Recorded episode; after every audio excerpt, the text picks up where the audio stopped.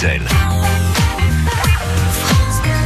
On vous accompagne aussi avec cette chronique plein phare, l'un des rendez-vous que vous retrouvez tout au long de l'été sur France Bleu Brésil avec Fanny Abivin, François Joas euh, Poutrel. Il est ancien gardien de phare, devenu peintre. Il nous raconte le, phare des, des Sept îles et ses souvenirs sur ce dernier.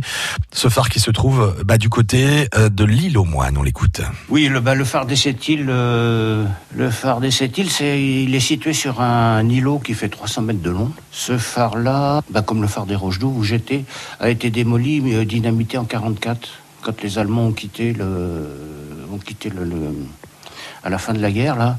D'ailleurs, ils ont fait énormément de dégâts dans le département. Ils ont dynamité le phare des Sept îles, dynamité le phare des Roches d'Ouvre où j'étais.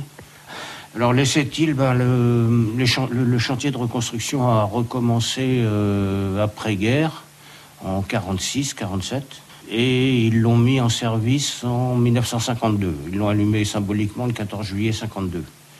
C'était les ouvriers du parc de balisage ici, de Les Ardrieux, qui, est le parc de balisage du département, qui ont refait entièrement la, reconstruction de ce phare-là.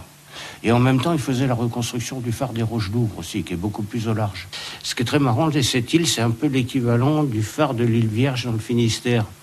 Comme c'est un phare sur une île, bon, déjà plus facile d'accès pour les relèves, euh, moins difficile qu'un qu phare exposé sur un caillou.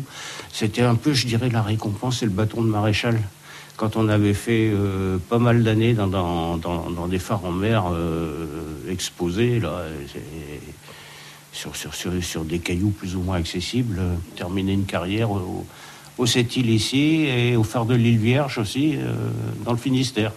Donc c'était, on était deux, deux au phare pendant deux semaines. Il y en avait toujours un quart, de jour comme de nuit.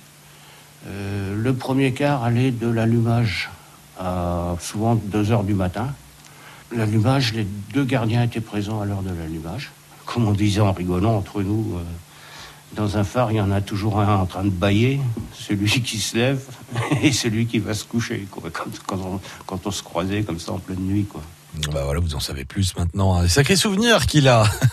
vous retrouvez tout ça sur francebleu.fr l'application France Bleu que vous pouvez télécharger à tout moment.